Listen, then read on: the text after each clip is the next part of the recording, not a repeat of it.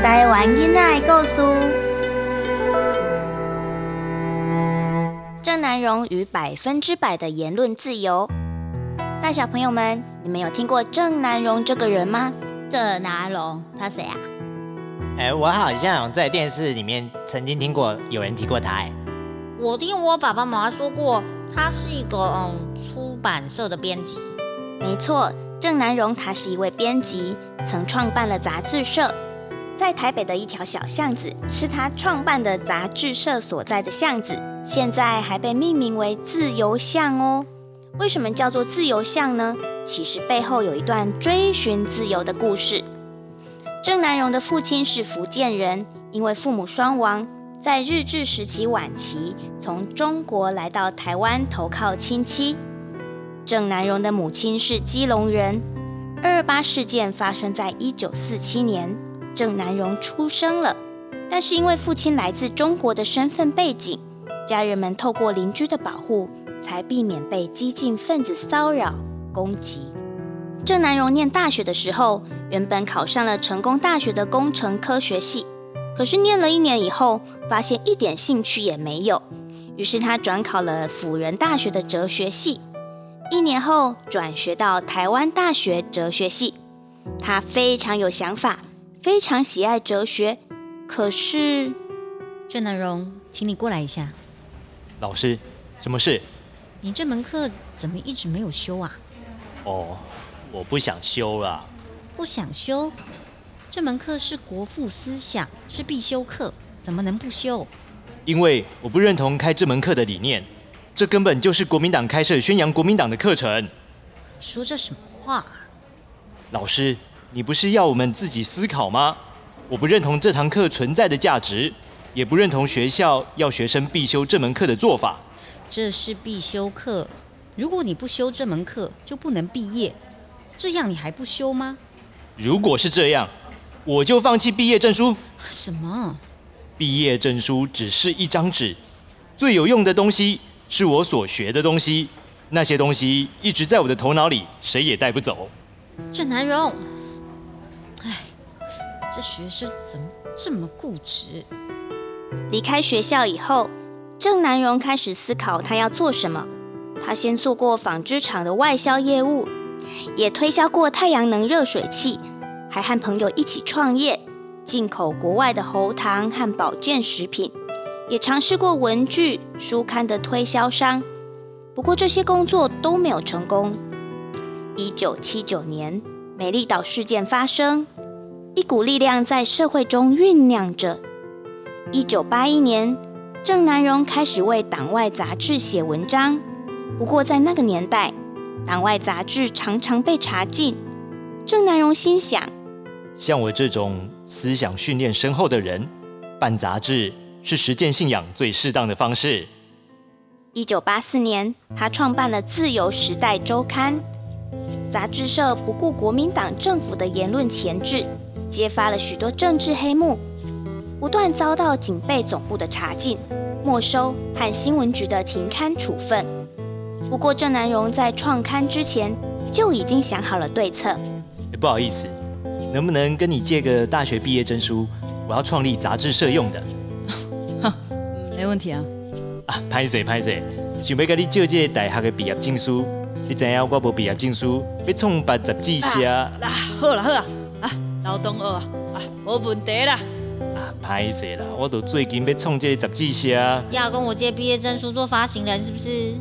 哎，可是我听说你之前也问了别人呢。是啊，啊，但是政府管那么严，我怕一出刊没多久就会被勒令停刊，所以想一次申请多一点啊。哦，哎呦，为什么没有想过这种方法？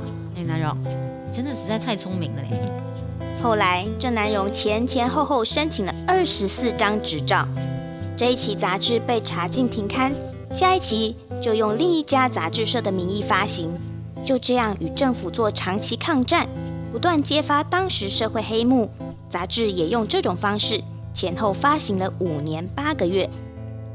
一九八六年，郑南荣和江盖世、江鹏坚等党外运动人士策划了五一九绿色行动。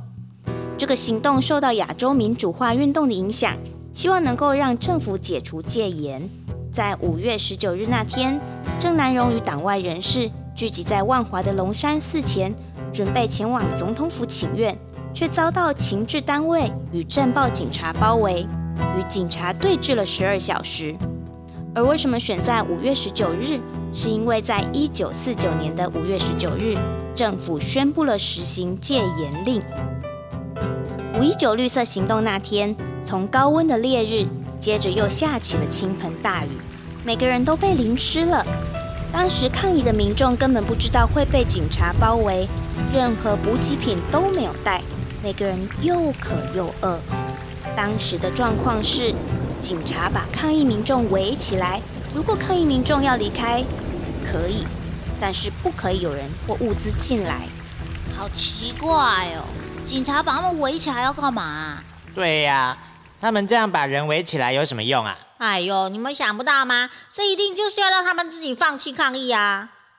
当时国民党采取不攻击、不驱赶、不抓人，但布下了天罗地网，不让外界与抗议民众接触，打算对抗议民众实施消耗战。让抗议活动自行溃堤。然而，抗议民众的意志坚定，每个人都坚持留在现场，不愿离去。后来，有一位党外人士买了馒头，越过警察，丢进抗议民众中。周围的民众见状，开始一个接一个从旁边丢入水和食物，给予抗议人士支持。隔年，一九八七年七月十五日。中华民国政府终于宣布解除了长达三十七年的戒严，主张解严的五一九绿色行动也正式走入历史。虽然解严了，郑南荣并不满意。一九八八年，他与台湾政治受难者联谊总会共同发起新国家运动，全岛行军四十天，明确地提出建立独立国家的立场。一次。他在公开的演讲上，大声的对台下的民众说出了那句他的经典名言：“我叫做地南洋，我主张台湾独立。”他这样说不会有问题吗？我听说以前不能随便说台湾独立的。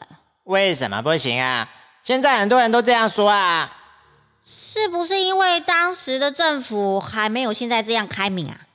是啊。民主国家是需要一个过程的，在当时，很少人敢公开说自己主张台湾独立，但是郑南荣不怕强权，一次又一次的说出了许多人不敢说的话。一九八九年，他收到了涉嫌叛乱的法院传票，可是他坚持百分之百的言论自由这个理念，认为自己把自己的理想说出来，并没有不对。更不应该因此被判叛乱罪。于是，郑南荣把自己关在杂志社里，足不出户。就连过年，郑南荣也因为不出杂志社，全家人一起到杂志社吃了年夜饭。那时政府不断放出消息要拘提他，但他说：“国民党敢会当掠着我的尸体，会当掠着我的人。”郑南荣在自己的桌子下放了汽油与打火机。大家都很紧张，他想要做什么？各地也不断有义工前来帮忙驻守，防止军警强行拘提。四月七日，荷枪实弹的镇暴警察进行攻坚，想要强行进入杂志社。慌乱中，郑南荣把女儿叫醒，要女儿跟着杂志社的同事离开。之后，他进入总编辑室后，熊熊烈火便从编辑室冒出来。郑南荣为了坚持自由的思想，殉道牺牲了。哦，好难想象，竟然为了争取言论自由，就这样牺牲生命了。哎，对啊，但是因为这样，我们现在才可以真的想什么就可以说什么啊。嗯，好想要好好谢谢他哦。郑南荣过世的四月七日，也被定为言论自由日。如果想谢谢郑南荣，我想就是好好珍惜我们现在拥有的言论自由，也好好的运用我们的言论自由，不能仗着言论自由散播不实的讯息，像是假新闻等等。嗯，我一定会这么做的。我也是，我也是，我也是。我们一定要好好珍惜我们所拥有的自由民主，好好的运用言论自由，让我们的国家变得更好。